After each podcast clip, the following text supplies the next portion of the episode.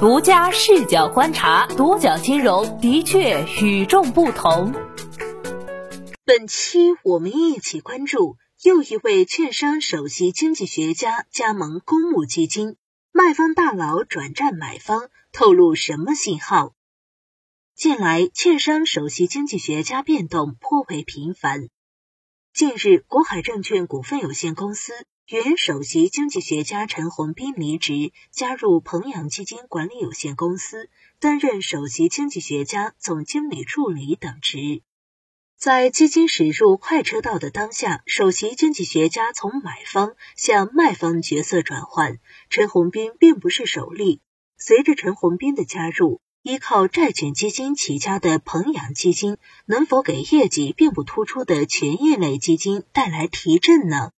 公开资料显示，陈宏斌是清华大学应用经济学博士后，目前担任职务包括中国首席经济学家论坛理事、中国证券业协会首席经济学家委员会委员等。财经网援引业内人士这样评价陈宏斌：不仅宏观研究功底深厚，对政策制定有独到理解，而且具有丰富的大类资产配置和绝对收益目标型资金的管理经验。在出任国海证券首席经济学家之前，陈宏斌还在宏信证券任职首席经济学家。中国证券业协会显示，其二零一八年十月二十三号在宏信证券登记，二零二零年二月十四号离职，又在二零二零年二月二十五号于国海证券登记，二零二二年四月七号注销，职业岗位均为一般证券业务，目前尚未在鹏阳基金登记。鹏阳基金工作人员表示，陈宏斌已经正式入职。鹏阳基金是全国首家私转公基金公司，成立于二零一六年七月六号，由债市老将杨爱斌创立，注册资本为一点一八亿元。爱企查显示，杨爱斌持股比例百分之四十五点一五，为第一大股东，第二大股东为上海华石投资有限公司。持股比例百分之二十八点一五，目前在北京、深圳、上海地区成立三家分公司。公开信息显示，杨爱斌二零零五年进入华夏基金，曾任华夏基金固定收益总监，在二零零五年中国股市跌至一千点时抄底，被称是固收部门的灵魂人物。二零一一年，杨爱斌转投私募，设立北京鹏阳投资。二零一五年四月，向证监会递交了设立公募鹏阳基金申请。次年六月二十八号，证监会下发同意设立鹏阳基金的批文，杨爱斌重新开启公募征程。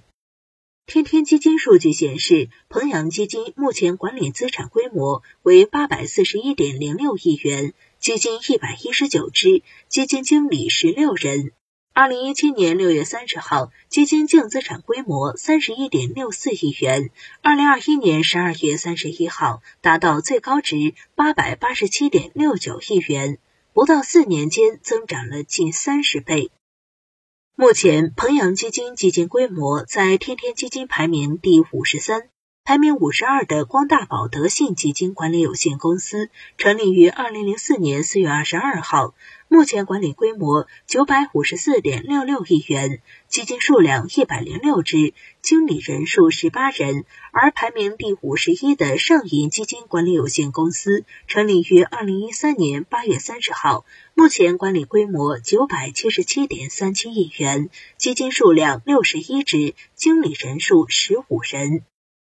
从发展速度看，鹏阳基金近年来的表现称得上行业翘楚。从鹏阳基金旗下的债券基金收益率看，鹏阳纯开债券 A 收益率表现最好，近一年收益率达百分之六点零八。此外是鹏阳纯开债券 C，近一年收益率为百分之五点六一，均高于同类基金。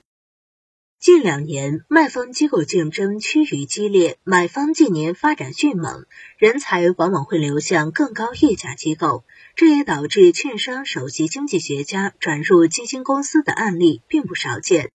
二零二一年二月，海通证券前首席经济学家姜超宣布加盟中泰证券资产管理有限公司，并出任公司联席首席投资官。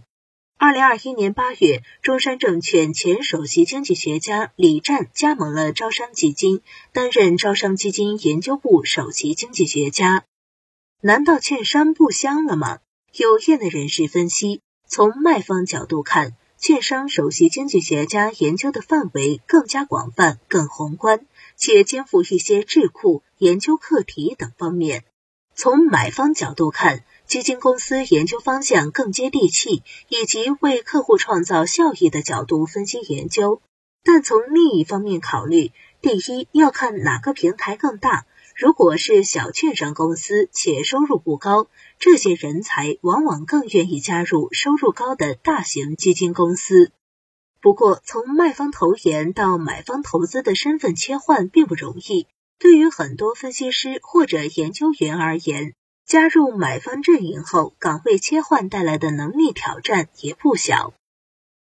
以姜超为例，二零二一年二月，姜超宣布离职海通证券，加盟中泰资管。加盟新东家后，姜超管理的首支新私募基金中泰超金星一号于二零二一年四月十二号成立。该产品起投金额为一百万元，成立规模为九千四百万元。存续期为十年。公开资料显示，中泰资管投入一千三百万元。